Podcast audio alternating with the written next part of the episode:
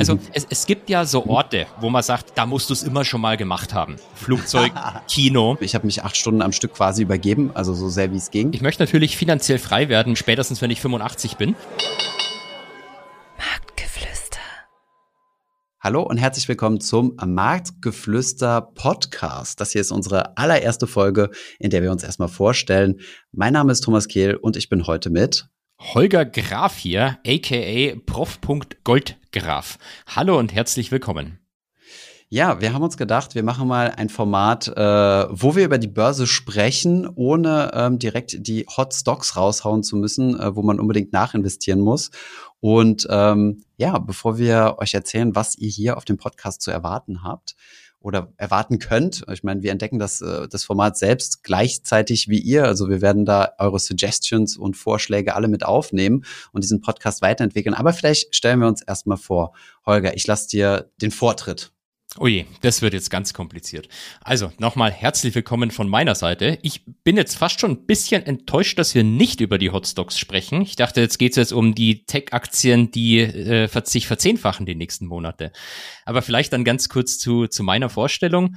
Also Holger Graf mein Name. Im, Im echten Leben bin ich fleißiger Beamter im wunderschönen Süddeutschland und Professor an einer Hochschule hier für Finanzthemen.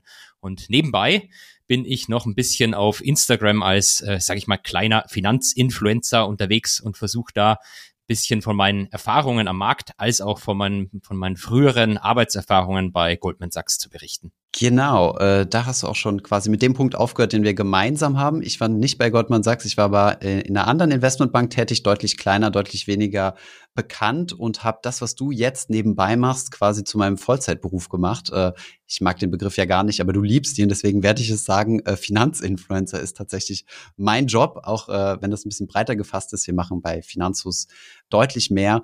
Aber genau, um Finanzus soll es ähm, auch gar nicht in dem Podcast gehen. Ich vertrete, also von meiner Anlagestrategie her investiere ich passiv. Das bedeutet ähm, weltweit gestreut in genau zwei ETFs und noch ein bisschen Kryptowährungen, aber das wirklich im einstelligen Prozentbereich. Und ja, Holger ist so ein bisschen, also auf der anderen Seite unterwegs. Also du hast quasi auch ETFs, aber bist da auch deutlich aktiver. Genau, ich habe tatsächlich ein paar ETFs, allerdings eher weniger. Beim Krypto sind wir, sind wir sehr ähnlich. Da habe ich auch eine ganz kleine YOLO-Position, wenn ich das so sagen darf. Und ansonsten ähm, vertrete ich einen, ja, wahrscheinlich doch etwas aktiveren Anlagestil. Ich versuche mich so ein bisschen an dem äh, berühmten Endowment-Modell von den US-Stiftungsfonds zu orientieren. Das heißt, möglichst Alternative oder Alternative-like Assets. Also nicht so die, das klassische ähm, Business, ich äh, kaufe irgendwelche Rohstoffe, mache ein Produkt draus und verkaufe das, sondern ein bisschen was Alternativeres und äh, bin auch sehr großer Fan von aktiver Management. Sehr gut, sehr gut. Dadurch passen wir perfekt in diesen Podcast. Es wird nicht ein Podcast, wo wir uns permanent äh, gegenseitig äh, unsere Thesen bestätigen, sondern vielleicht äh, gibt es sogar mal äh, gegenteilige Ansichten. Das fände ich doch super. Du hast nebenbei auch gleich schon mal eine Podcast-Folge gedroppt. Also dieses Endowment-Modell sagt mir überhaupt nichts. Ich schreibe es mir aber gleich mal auf und dann werden wir dazu auf jeden Fall noch eine, eine Folge produzieren müssen. Oh ja, da freue ich mich schon sehr drauf. Cool. Und da es unsere erste Folge ist, haben wir uns schon überlegt, äh, wie wir, wie wir reinstarten. Und wir haben uns gedacht, komm, ähm, das Wichtigste ist, dass man die Hosts erstmal kennenlernt. Und da haben wir uns jeweils zehn Fragen überlegt für den jeweils anderen. Wir haben die Fragen vorher noch nicht äh, gesehen, abgestimmt oder so. Vielleicht wird es eine einzelne Katastrophe. Ich habe versucht, mir ein paar Fragen rauszusuchen für dich, wo die Leute dich so ein kleines bisschen einschätzen können, die dich ja noch gar nicht kennen, was äh, hoffentlich ganz viele sind, die jetzt diesen Podcast entdecken werden und ihre Begeisterung für die Finanzen Finanzwelt äh, entfachen. Und du hast es genauso gemacht. Ähm, sollen wir das abwechselnd machen? Also du eine Frage, ich eine Frage oder? Ja, ich, glaube, glaub, so ich glaube, das ist eine gute Idee. Ich habe nämlich ein paar mehr Fragen als zehn und je nachdem, wie gemein deine Fragen sind, kann ich meine okay. dann entsprechend anpassen. Okay, okay, gut. Ähm, dann, dann fange ich mal an. Ich glaube, die erste ist, ähm, ist ziemlich soft. Die Frage ist, lieber Goldman Sachs, also da, wo du vorher gearbeitet hast, oder Beamter als Finanzprofessor?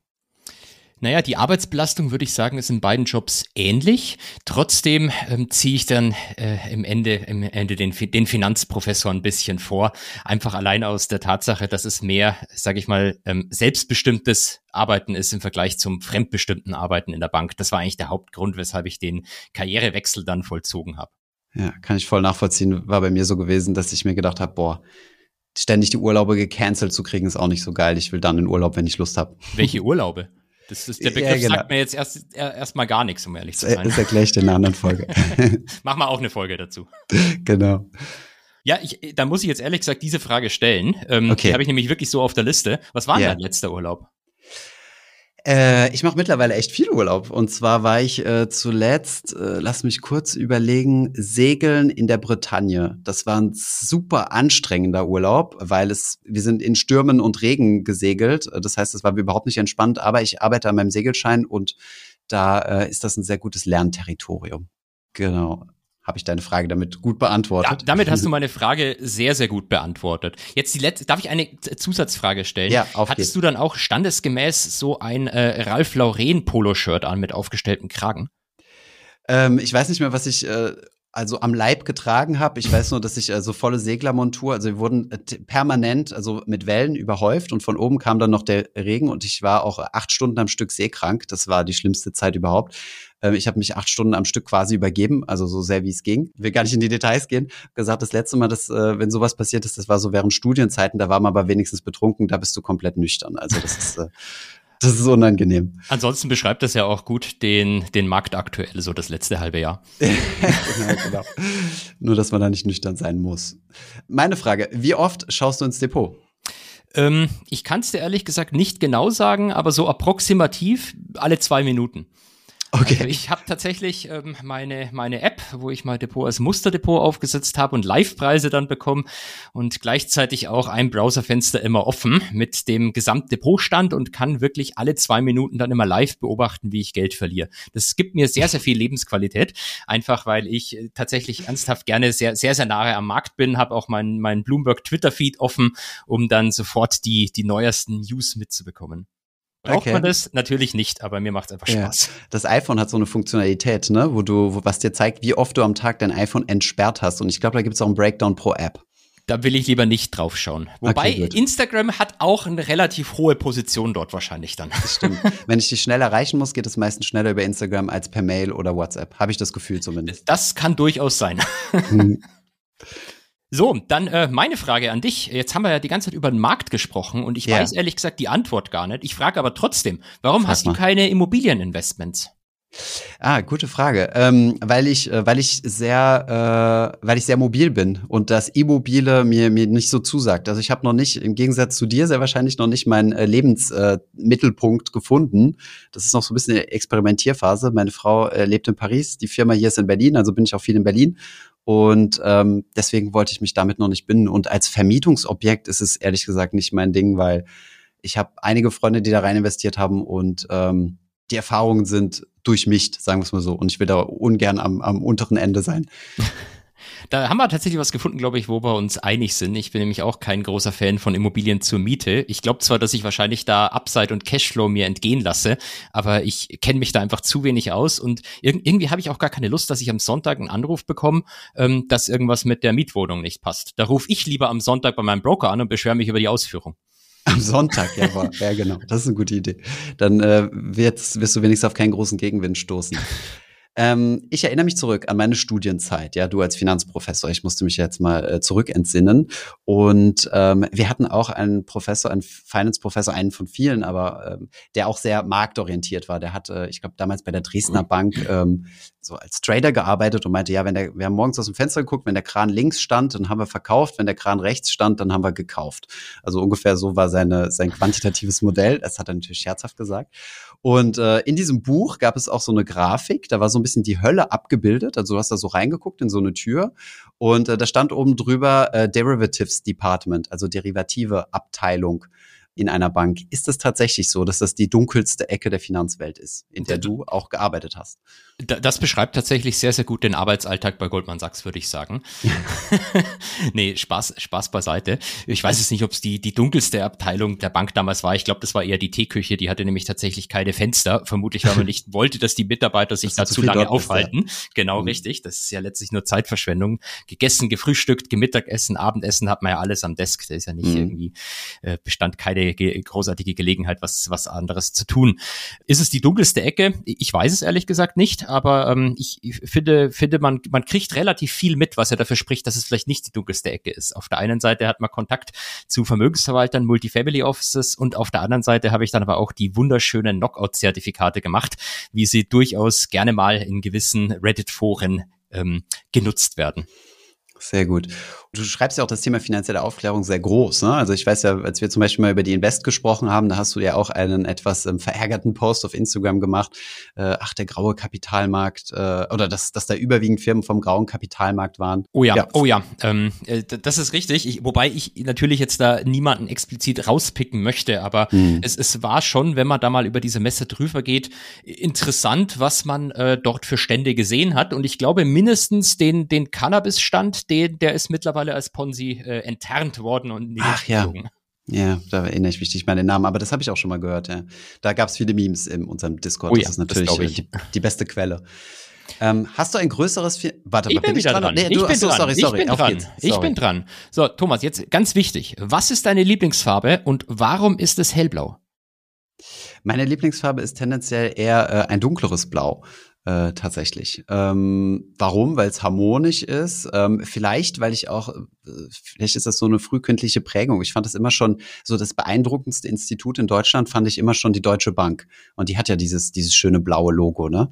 Äh, so als als Jugendlicher, ne? Wenn du dir denkst, oh, wenn ich eines Tages für die Deutsche Bank arbeiten könnte, das wäre so krass. Dann hat man es geschafft. Leistung aus Leidenschaft. Ja, genau, Leistung aus Leidenschaft. Ich habe sogar die Biografie von äh, Josef Ackermann gelesen. Da oh, wusste ich damals schön. natürlich noch nicht, dass es äh, Goldman oder Lehman Brothers gab. Äh, Soweit ging mein Horizont da noch nicht. Vielleicht Vielleicht war das die Prägung, ich weiß es aber nicht. Und warum sollte es hellblau sein? Weil das äh, die Farbe von Goldman ist? Nein, ich, ich hatte einfach mal Finanzfluss die Farbe als hellblau definiert, aber ah, vielleicht liege ich da auch falsch. Ich hab's mit, ich hab's mit Farben nicht so sehr. Ich, ich habe tatsächlich wirklich, äh, das ist ein Geständnis, das mache ich sehr, sehr, sehr ungern, aber ich habe wirklich bis vor ungefähr ein oder zwei Jahren geglaubt, dass es eine Farbe namens Beige gibt und habe das auch immer ah, Beige geil. ausgesprochen. Und okay. mir war das gar nicht bewusst, dass das vielleicht auch Beige anders heißt. genannt werden kann. Äh. Ah okay, spannend.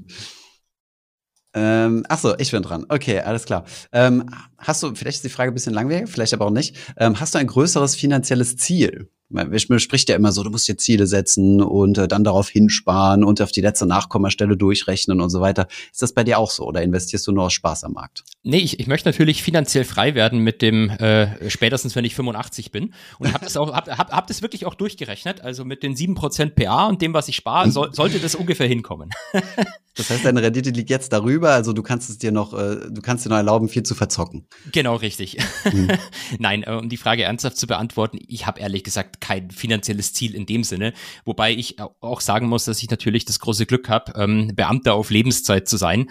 Das heißt, ähm, auch hier ist es natürlich möglich, dass irgendwann mal mein Geld wegbricht, das ich monatlich bekomme, aber das käme dann wahrscheinlich dem Untergang der gesamten Bundesrepublik gleich und dann würden meine ETFs soll auch nicht mehr so gut performen. Ja, ja. Hast du mal, hast du mal ein Bewertungsmodell gemacht, was äh, wie viel zwei Jobs, ja, zwei identische Jobs und einer ist verbeamtet und der andere nicht, wie viel das an äh, an äh, NPV, an Net Present Value bringt? Ich, ich habe es tatsächlich, sehr interessant. ich ich habe es tatsächlich noch nicht gemacht. Ähm, aber klar, wenn man das, die, die Bruttogehälter sozusagen vergleicht, dann bist du als Beamter aufgrund der nicht vorhandenen Sozialabgaben deutlich besser gestellt. Ähm, aber ich, ich glaube, der, der Fehler ist einfach, man, man, man darf entsprechend eben die, die Bruttogehälter nicht vergleichen, sondern muss es irgendwie aufs, aufs, äh, aufs Netto rechnen. Stimmt, ja, weil du hast ja nicht dieselben Abgabenlast. Ja. Genau, genau. Ich habe tatsächlich mal versucht, mein gesamtes noch zu erhaltendes Lebenseinkommen inklusive meine Pensionen auf heute runter zu diskontieren. Das Humankapital. Die, die Frage ist halt, mit welchem Zinssatz machst du das? Und als ich das rechnen wollte, war der, der Zinssatz halt bei null und dann kommt unendlich raus. Das stimmt. Ja. Negativ geht ja nicht. Und ähm, mit einem Negativzins kannst du nicht rechnen, aber ja gut, du müsstest halt das Risiko dazu setzen, ne? Und sehr wahrscheinlich ist das der Beamtenfaktor. Der Beamtenfaktor sorgt sehr wahrscheinlich einfach nur dafür, dass, äh, dass dein Diskontierungszins geringer ist. Na gut, ich glaube, wir schweifen gerade ab. Wobei ich jetzt klarstellen muss, das war natürlich jetzt so ein Witz bei, da wird mit Sicherheit irgendein mathematisch interessierter Hörer jetzt sagen, Moment, aber die endliche geometrische Reihe kann doch selbst beim Zinssatz von Null nicht unendlich sein. Und das ist auch richtig. Gut, Mathe-Fans am Rande. Aber finde ich gut, finde ich gut. Du bist ja nicht umsonst äh, Finanzprofessor. Ähm, Du bist dran, glaube ich, oder? Ich, ja, ich bin dran. Oh je. Dann, ja. Okay, dann habe ich jetzt wirklich eine, eine, eine Frage. Ähm, ich weiß nicht, inwieweit Kritisch. dieser, ja, Jugend, jugendfreie Fragezeichen. Also mhm. es, es gibt ja so mhm. Orte, wo man sagt, da musst du es immer schon mal gemacht haben. Flugzeug, Kino, etc. Und deswegen meine Frage an dich, was war denn der krasseste Ort, an dem du bisher Aktien gekauft hast? Ach so, okay, okay, okay. Ich habe gerade, ich schwitze gerade sehr intensiv, ja. Äh, der krasseste Ort, an dem ich bisher Aktien gekauft habe. Äh, ich glaube, so spektakulär nicht. Einfach äh, in der Bar mit den Kollegen ein bisschen leicht einen sitzen und dann schnell mal die App rausgeholt und, äh, und einfach mal eine Aktie gekauft, über die man gerade diskutiert hat. Ja. Aber sonst äh, passiert mir das, also ich, diese, diese Werbung äh, von Trade Republic haben wir übrigens mal parodiert. Da siehst du doch so eine, so eine Dame, die in der S-Bahn sitzt, ne? Mhm, ja, so ganz ja. verträumt mit dem Kopf an der Scheibe und guckt so auf ihr Handy und sagt handeln von wo auch immer du willst oder so, ne? Ja. Und das haben wir mal parodiert. Und dann habe ich mich vor Greenscreen gesessen. Unser Cutter Flo hat sich in die Tram gesessen und hat so einen leeren Sitz gefilmt. Und äh, dann habe ich mich da drauf und habe auch so den Kopf gegen die, gegen die Scheibe und habe gesagt, ich investiere passiv, brauche mir bei der Tramfahrt keine Gedanken über meine Investments zu machen. Oder irgendwie sowas in diese Richtung. Ich muss mal diese Parodie nochmal raus und ist super gut angekommen auf Instagram. Oh je, Von daher, die muss ich ja, auch so wild gezockt. Okay. Also meine wilden Zockerzeiten hatte ich tatsächlich während dem Studium. Da habe ich sehr wahrscheinlich auch Produkte von dir gehandelt. Wobei ich war immer auf der DZ-Bank, äh, DZ-Bank Knockout Map und solche Dinge. Hm? Das gehört zu einem guten BWL-Studium natürlich dazu. Aber damals gab es noch keine Handy-Apps und solche Sachen. Also das war dann ganz langweilig auf dem PC, ja. Sehr schön. Gut, dann ähm, eine Frage zum Thema. Könntest du dir vorstellen, irgendwann mal Vollzeit-Influencer zu werden? Da ist die Antwort ehrlich gesagt ganz klar nein. Einfach Aha. weil ich meinen, meinen, äh, meinen Hauptjob in Anführungszeichen so sehr liebe. Wobei die Anführungszeichen kannst du hier weglassen. Ich finde, äh, das, das Beste mhm. für mich ist wirklich in so einer Vorlesung zu stehen und äh, den Leuten irgendwas zu erzählen, weil ich, ich glaube, ich rede einfach sehr, sehr gerne und da darf ich dann wirklich ähm, stundenlange Monologe halten. Und es ist tatsächlich erstaunlich, es gibt äh, anscheinend auch Studierende, die das interessant finden. Also verrückt. Dementsprechend die dich auch damals dazu gepusht haben, deinen Instagram-Kanal genau. zu starten. Genau. Und äh, 21.000 Follow hast du jetzt oder sowas? Nee? Ja, 24? Doch, äh, 21.800 waren es jetzt tatsächlich. Äh, Und ich habe fast das Gefühl, dass du einer der wenigen bist, die nicht von Fake-Accounts durchplagt werden. Oder? Das, Weil ich sehe ganz viele andere Kollegen, äh, die, die permanent alle zwei Tage äh, posten, bitte den melden, bitte den melden und so weiter. Bei dir scheint es noch zu gehen irgendwie. Äh, nee, ich befürchte, diese Fake-Accounts gibt es bei mir auch. Also mir schicken Aber sind egal. Fast, ja, ich, ich kann einfach nichts gegen machen. Also man, man Stimmt, kann die ja löschen lassen, wenn man dieses Urheberrechtsformular ausfüllt. Hm. Aber dann fülle ich dreimal am Tag so ein Urheberrechtsformular aus. Da habe ich, ja, das, dann, dann habe ich keine Zeit mehr, Beiträge zu machen. Deswegen, es ist echt schade, dass, dass da von, von Seite von, von Meta einfach zu wenig passiert. Andererseits stelle ich es mir vielleicht tendenziell wahrscheinlich auch mhm. schwer vor. Oder vielleicht ist es auch gewollt, genau. Da gibt's mhm. ja bei, bei Twitter auch gerade die Diskussion, wie viel Fake-Accounts sind da eigentlich da. Das ah, kann äh, ein paar Milliarden Unterschied machen in der Bewertung. Ich glaube, äh, die, äh, apropos Twitter, da sprechen wir dann im Oktober drüber, ne? Wenn, äh, da ist, glaube ich, der Trial von, ja. äh, von Elon Musk. So, eine weitere ja. Folge. Perfekt. Also wenn wir pro Folge immer drei weitere Folgeideen haben, dann, dann läuft der Podcast. Das glaube ich auch. Da müssen wir fast gar nichts mehr machen. Wie von selbst. So, du bist wieder dran. Ich bin wieder dran. Ähm, jetzt muss ich tatsächlich mal gucken. Ah, doch, mich würde, würde interessieren, wie waren denn deine Arbeitszeiten im Job zuvor und wie yeah. sind sie jetzt? Boah, gut, äh, es ist schwierig zu sagen, also aus der, vor allem aus der Perspektive heute. Äh, ich habe ich hab in einer Bank gearbeitet, es war eine französische Bank, deren, also die keine Investmentbank ist, sondern eigentlich eine Commercial Bank. Ähm, und so reine Investmentbanken gibt es eigentlich gar nicht mehr so viele und ich glaube in Europa keine. Und deswegen war das eigentlich schon relativ human. Also es gab natürlich diese Horrorzeiten von äh, drei, vier Uhr morgens oder sowas. Also wenn du halt äh, harte Deal-Deadlines hast und was weiß ich und auch noch uneffizient gearbeitet hast, was nachts mal vorkommen kann. Ähm, aber ansonsten war ich halt im Schnitt wirklich, ach, keine Ahnung, zwischen oh, also 22 Uhr rum schon raus, würde ich sagen. Also öfters, also im Sommer mal, ich meine, wir reden immer noch von Frankreich, ja, im Sommer deutlich früher, äh, wenn, wenn alle im Urlaub waren. Und jetzt kann ich dir ehrlich gesagt gar nicht sagen. Also unser Praktikant, äh, wir haben jetzt hier einen Praktikant, der sich über den Stream beworben hat, Jannis, Grüße an ihn. Oh, sehr schön. Ähm, ist jetzt, so als er gegangen ist, ist er zu mir, Thomas, kann ich dir eine Frage stellen? Ich so, ja wie viel arbeitest du eigentlich? Also morgens bist du um acht da und wenn ich gehe, bist du auch noch da. Hab ich so, ja, keine Ahnung, muss ich mal gucken.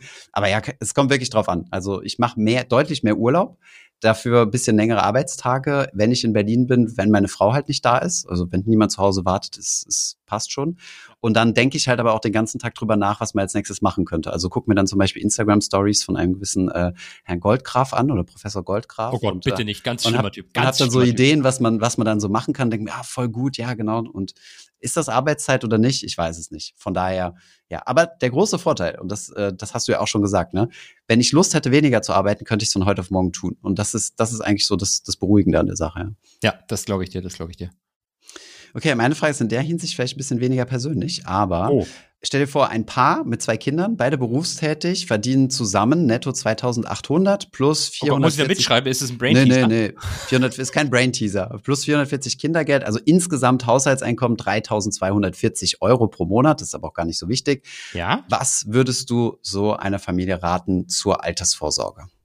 Oh je. Also, ähm, persönlich, äh, ich antworte erstmal ernsthaft und dann kommt noch ein spielerischer Kommentar dazu. Okay, sehr Also gut. er- ernsthaft glaube ich, äh, auch wenn ich selber natürlich anders mache, dass, ähm, dass ein breiter ETF-Sparplan für, sagen wir mal, 95 oder 99 Prozent der Leute schon eine sehr, sehr gute Alternative ist. Und wahrscheinlich auch für mich, aber ich mache es halt nicht, weil mir das andere mehr Spaß bereitet. Mhm. Und jetzt, glaube ich, musst du einfach gucken, wo wohnst du? Wohnen, wohnen, wohnt diese Familie in Berlin Mitte oder Ja. wohnt diese Familie irgendwo, ohne da jetzt jemanden kritisieren zu wollen, im MacPom auf dem Land draußen? Wo es Äh, günstiger heißen, ist, Wo ne? es günstiger ist, genau. Mhm. Das ist halt einfach die Frage, wie viel äh, existiert noch an Möglichkeiten, ähm, da zur Seite zu legen. Wo, wo ich immer weniger der Fan davon bin, ist dann immer pauschal den Ratschlag zu geben, ja, die müssen mehr verdienen. Du musst auf jeden Fall noch einen 450-Euro-Job annehmen, etc., weil ich meine, ähm, Kinder sind ein Vollzeitjob. Und ähm, die Frage ist tatsächlich immer, ist es dir das mehr Geld dann wert, weniger Zeit mit den Kindern zu verbringen? Mhm. Ähm, dementsprechend, ich, ich finde es echt schwer, da immer so, so allgemeine äh, Ratschläge zu geben. Ja. Aber was ich sagen kann, ich bin ja ein großer Fan von äh, unkorrelierten Returns, deswegen auch mein, meine Alternatives oder Alternative-Like-Aktien im Portfolio. Ähm, ein, wa- was, das unkorrelierteste, was es wahrscheinlich gibt und was zugänglich für jeden Privatanleger ist, ist der Euro-Jackpot. Und wenn dieses Ehepaar natürlich im Euro-Jackpot gewinnt, dann glaube ich, sind die Probleme weg. Und deswegen spiele ich auch regelmäßig, ähm, weil, weil irgendwann, irgendwann, irgendwann klappt's. Okay, aber es ist unkorreliert, weil die, weil die Linie, die, die Auszahlungslinie meistens konstant bei minus, keine Ahnung, wie viel dich das Ticket kostet, liegt, ne? Ja, aber es ist unkorreliert zum MSCI, weil trotzdem. Okay, sehr gut, sehr gut. Okay, cool. Ja, ne, wie ging's? Ich wollte dich jetzt gar nicht so in diese ETF-Richtung bringen, aber es, es gibt ja, also ich denke mal, es ist ja so der Großteil der Leute und mich hat es einfach mal interessiert, so zu wissen, was sind so die Anlagetipps, ne? Ja, aber ich glaube wirklich, dass ETFs das, das Sinnvollste. Mhm. Stand heute ist es wahrscheinlich das Sinnvollste. Einfach so einen breiten ETF-Sparplan. Und ob das jetzt der ACWI ist oder 7030 Mhm. oder fünf Länder-ETFs. Ähm, Mhm. Ich, glaube, die meisten Leute haben einfach auch nicht die Zeit, dass er sich jetzt super intensiv mit Einzelwerten beschäftigt. Ja. Und dann Hat finde mir ich übrigens besser. auch ja? damals mein damaliger Finanzprofessor gesagt, der, der bei äh, damals der Dresdner Bank äh, am, am Trading Desk war und nach dem Kran gehandelt hat. Er meinte auch so, ja, alles auf ETFs. Das habe ich damals noch nicht verstanden, weil ich noch nicht wusste, was ETFs sind.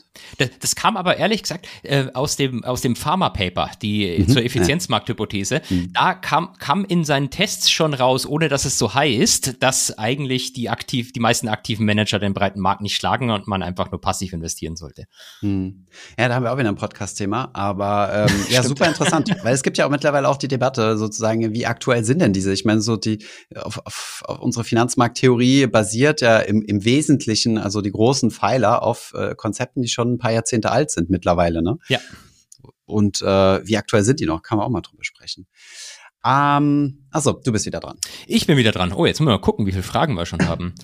Ähm, was würdest du eher kaufen? Den Dirk Müller Premium Fonds oder einen Anleihe-ETF?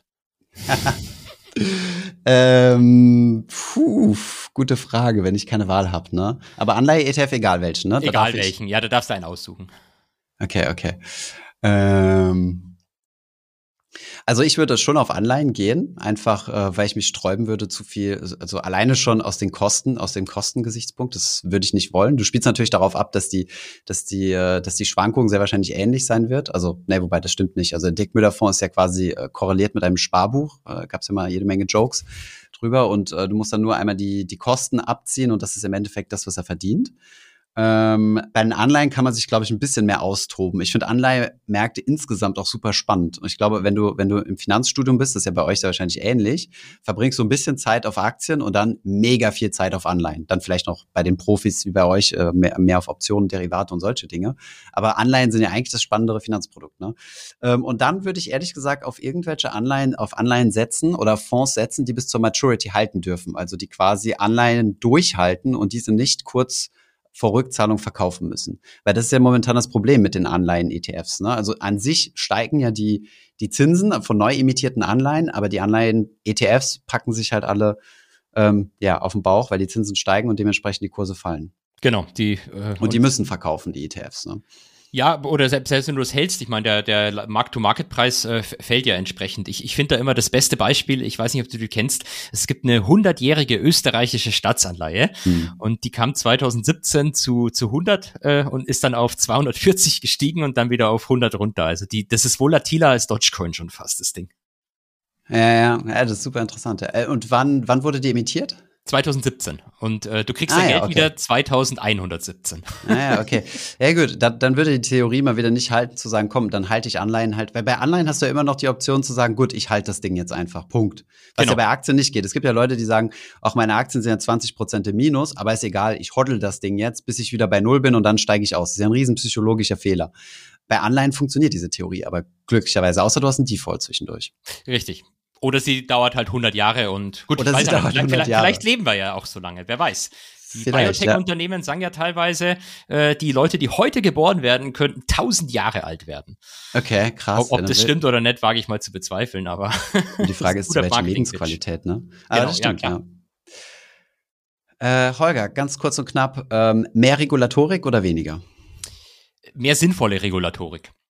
Also, äh, was ich als Beispiel da meine, ähm, es gibt ja diese, diese schöne Richtlinie MIFID 2, wo ganz, ganz, ganz viel dranhängt. Mhm. Und ähm, äh, teilweise, wenn ich jetzt meine Fonds mit Musikrechten zum Beispiel angucke, dann ist es mir nicht möglich, die über jeden Broker zu handeln, weil manche Broker sagen, ja, da fehlt halt irgendein Produktinformationsblatt, was in Deutschland eigentlich vorliegen müsste und deswegen darfst du das nicht kaufen.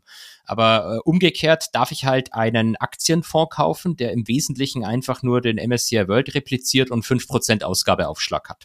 Da finde ich, das, das ist das unsinnvollere Produkt. Dementsprechend, ich, ich würde mir wünschen, dass, äh, dass man bei der Regulatorik, aber ich, ich wüsste auch nicht genau, wie man es machen sollte, dass man die versucht, etwas besser zu steuern und dass, wenn ich zum Beispiel sage, ich bin mir über die Risiken eines Investments bewusst, dass mir das dann trotzdem nicht verboten wird, sondern dass ich dass ich es einfach machen darf. Ja, da bist du, glaube ich, da triffst du einen ziemlich wunden Punkt. Ich war mal auf einem Forum gewesen von der BaFin äh, hier in Berlin eingeladen, um zu, zu diskutieren, so mit, mit einer Person von der Verbraucherzentrale und mit zwei Verbraucherschützern und, und, und auch Leuten von der BaFin. Und äh, da ging es halt darum, ja, was dürfen Influencer bewerben und bla bla bla und wie transparent und Offenlegung und so weiter. Aber es ging halt wirklich immer nur um regulierte Produkte. Das bedeutet, es geht wirklich um, um Aktien, Fonds, meinetwegen Versicherungen und so weiter. Was aber komplett außen vor gelassen wird und äh, ist, äh, ist der gesamte Kryptomarkt, der ja, überhaupt ja. nicht reguliert ist. Das heißt, du kannst äh, ganz wild im Kryptomarkt zocken, aber wenn du in eine Sparkassenfiliale gehst und dort sagst, ich hätte gerne eine Aktie, dann muss der Berater äh, die Hände hochhalten und sagen, sorry, darf ich nicht, habe ich keine regulatorischen ähm, Rechte für oder oder darf ich nicht. Und was sie alles ausfüllen müssen, dann Beratungsprotokoll und alles Mögliche. Genau, das darf ähm, aber nicht jeder, ne? Also dann du die das geht auch meistens nur beim Private Banking, weil du hast dann immer irgendwie noch ein, ein Regressrecht gegen die Bank oder ähm, genau, also wenn da irgendwas schief läuft oder so, müssen die nachweisen, dass sie dich genau über dieses ja. Risiko, was dort eingetreten ist, aufgeklärt haben. Und sowas lohnt sich halt nicht bei einem 100 Euro Sparplan oder sowas. Also ich verstehe natürlich, woher das kommt. Es wurde ja, ähm, jetzt hast du die Dresdner Bank vorhin erwähnt, mhm.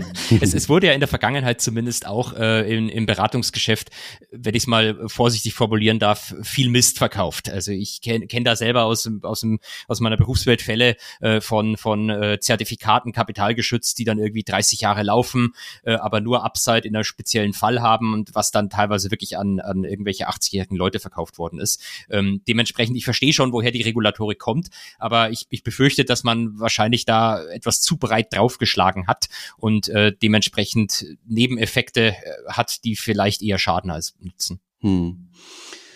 Ja, aber ich weiß auch nicht, wie man das regeln kann. Ich auch nicht. Ja, Gott sei Dank ist nicht meine Aufgabe. Das ist das Schöne. Ich kann ja immer sagen, Boah, ich wünsche mir das. mal beraten tätig, oder? So meinst du nicht? Schwierig. du meinst, wir machen dann die, die, Finanzmarktreformen, das sind dann die Graf-Reformen. Graf 1, Graf 2, Graf genau, 3 so wie so ein Riester oder ein Rürup oder Harz. Das sind ja alles genau. Leute, die ihre Namen in, im Gesetz verewigt haben.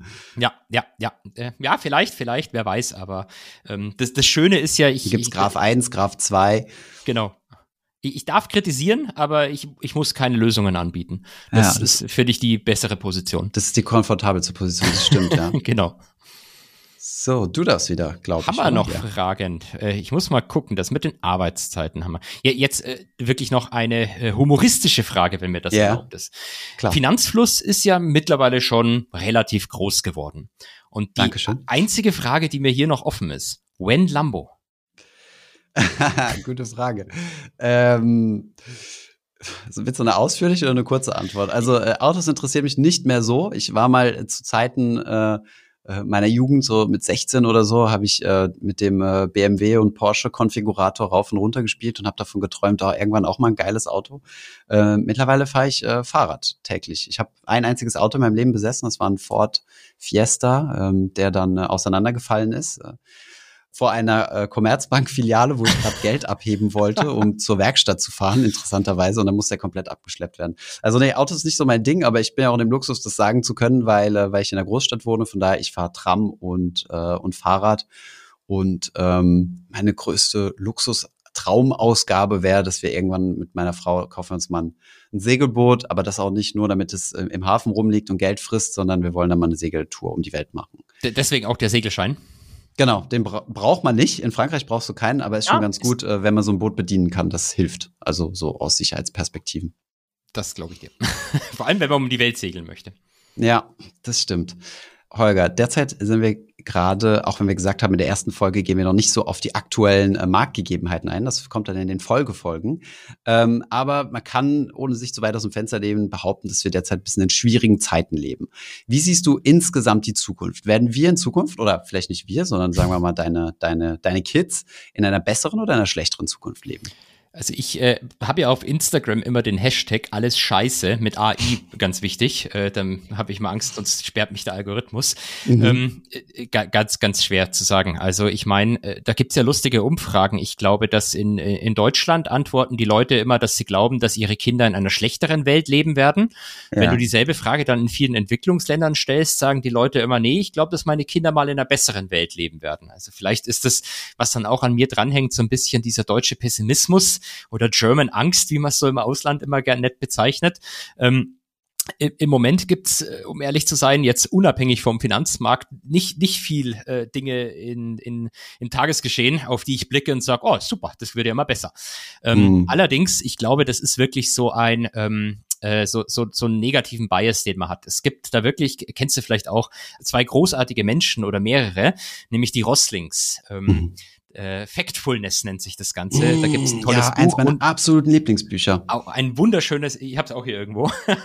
und ein wunderschönes, äh, äh, einen wunderschönen TED Talk, wo man sich dann angucken kann. Nein, also wenn man es mal wirklich ähm, statistisch betrachtet, das meiste auf der Welt wird eigentlich besser. Uns, uns geht's von Jahr zu Jahr besser. Es äh, sterben weniger Leute durch Naturkatastrophen. Also auf, auf lange Frist gesehen, ähm, die, die Gesundheit der Menschen wird besser. Der, der, der Reichtum äh, verteilt sich mehr auf der Welt. Ähm, und ja, das lässt einen dann vielleicht wieder ein bisschen ins, ins Positive gucken, auch wenn man das vielleicht von den täglichen Schlagzeilen dann her nicht bekommt. Ja, voll gut, ja. Das ist äh, absolutes Lieblingsbuch. Ich finde es mega, mega gut. Ja, Riesenfan. Dann haben wir ja doch mehr Gemeinsamkeiten, als wir gedacht haben. Vielleicht ja, bis auf das Anlegen. Das, das müssen wir ändern. ändern. Alles rausstreichen und äh. ja, siehst du, dann will ich die Frage gerne noch an dich zurückgeben. Ach, dieselbe, okay. Ja, dieselbe, dieselbe, weil die, die, ja. ist, die ist schwierig, deswegen bin ich gespannt, wie du jetzt antwortest. Die, die Rostings ja. darfst du nicht mehr zitieren, die habe ich schon. Ach, bitte, muss ich mir was anderes holen. Nein, ähm, nee, ich bin eigentlich auch unver unverbesserlicher Optimist. Ich erwische mich, ich habe so ein bisschen das Gefühl, dass so mit, ähm, mit steigendem Alter, dass man da die Tendenz hat, ein bisschen Dinge etwas negativer zu sehen und wenn man so jung ist, dann so unbedarft. Also damals äh, zu Abi-Zeiten war noch mein großes Ziel, irgendwann DAX-Vorstand zu werden oder sowas in die Richtung. Ähm, und hast du gesagt, so, jo, muss, das schafft irgendwie jeder. Also gibt's ja genug, ne? gibt ja 30 Stück, also jetzt 40 mittlerweile.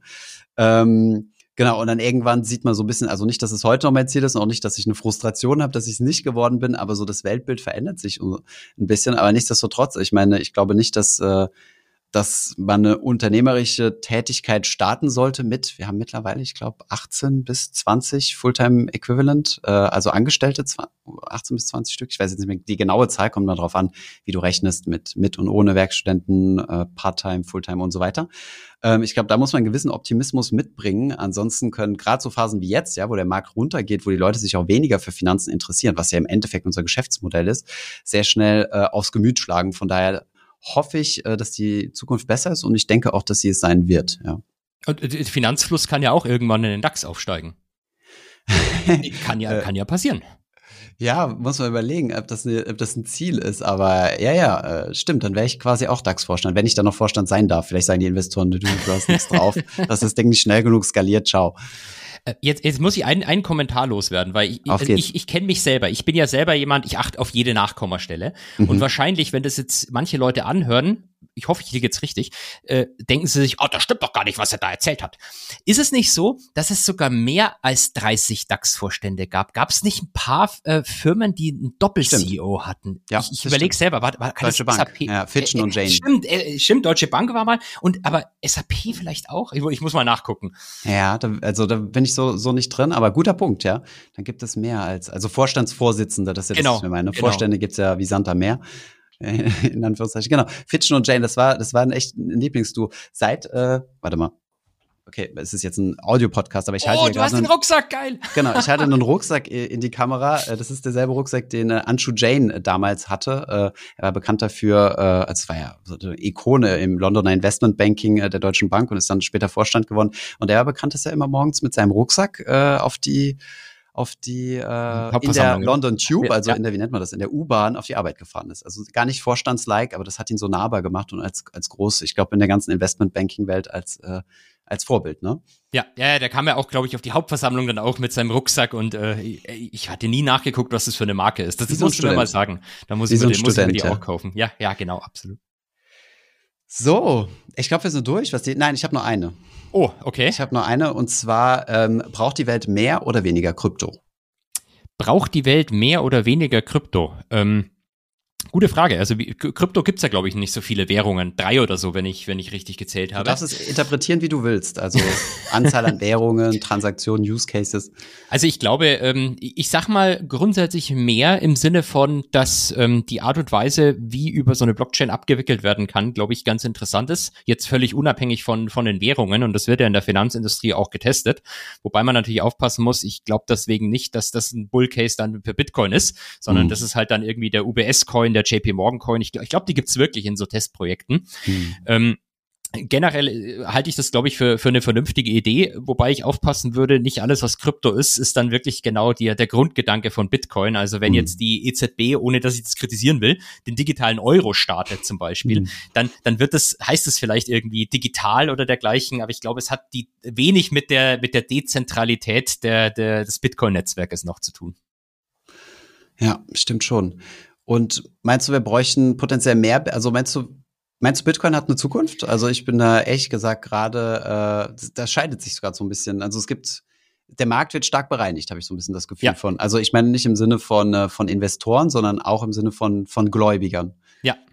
Ja, ja, ich glaube, wir, wir marschieren jetzt in den, in den nächsten Krypto-Winter rein. Ja, ja, genau. Ähm, aber äh, ich, ich, ich glaube, jetzt kommt meine ganz persönliche Meinung, ich, ich kann mir nicht vorstellen, dass Bitcoin eine Währung wird. Das glaube mhm. ich einfach nicht. Das würden die, warum sollten das eine Zentralbank zulassen? Was ich mir gut vorstellen kann, ist, dass Bitcoin Gold ersetzt, weil mhm. Gold hat ja, glaube ich, auch ökonomisch relativ wenig Nutzen. Man braucht, kannst für irgendwelche USB-Anschlüsse, glaube ich, benutzen oder so. Aber ich bilde mir ein, äh, öfters schon Studien gesehen zu haben, dass der, der Anteil des ökonomischen Nutzens bei Gold so gering ist, dass, dass mhm. es eigentlich egal ist, sondern Gold ist halt deswegen wertvoll, weil es funkelt und weil es glitzert und weil wir uns halt darauf geeinigt haben, dass das cool ist. Und weil könnte man uns ja auch darauf einigen, dass das halt Bitcoin jetzt ist. Mhm. Dementsprechend, warum sollte das nicht mal so, ein, so eine Art digitales Gold werden können? Ähm, das hängt, glaube ich, einfach davon ab, wie sehr das von äh, professionellen Anlegern akzeptiert wird. Mhm. Dafür fände ich es fast schon zu schade. Also ich denke, es kann einfach mehr, weil es halt einfach so eine Protokolllösung ist, wo man halt super viel Sachen mitmachen kann. Ja. Aber auch das können wir dann nochmal in einer, in einer neuen, in einer anderen Folge deutlich vertiefen. Äh, wir als äh, Bitcoin-Laien, also ich würde mich auf jeden Fall als Laie bezeichnen. Ich weiß nicht, wie es bei dir aussieht. Also ich, ich, ich weiß ein bisschen, wie so, wie so die Blockchain funktioniert, wie das mit den Hashes funktioniert, was der hm. Hintergrund vom Mining ist, aber ich habe jetzt keine Ahnung von, von, von äh, Bitcoin selbst, in Anführungszeichen. Naja. Ah, Cool, Holger. Ähm, hat super Spaß gemacht, die erste Folge. Das ist ja im Endeffekt unsere Folge null sozusagen. Ähm, in ein paar Tagen geht's los mit unserer ersten, äh, ja, in Anführungszeichen richtigen Folge und ähm, wo wir auch mal so ein bisschen über die aktuellen Geschehnisse sprechen. Und dann hangeln wir uns mal so von ähm, von, äh, von Thema zu Thema und guck mal, wo sich der Podcast hinentwickelt. Und äh, ja, ihr liebe Zuhörer und Zuhörerinnen, ähm, wenn ihr uns da supporten wollt, lasst uns auf jeden Fall äh, einen Stern da, äh, also eine gute Bewertung da, nicht nur einen, idealerweise fünf Sterne. Und, äh, und schreibt in die Kommentare. Und wenn euch irgendwelche Formate einfallen, wo ihr unbedingt Lust drauf habt, also wir haben natürlich schon ein paar ausgearbeitet. Ähm, aber ja, ich meine, ähm, ich hoffe, wir sind eine interessante Kombi und äh, ja. Es wird großartig. podcast and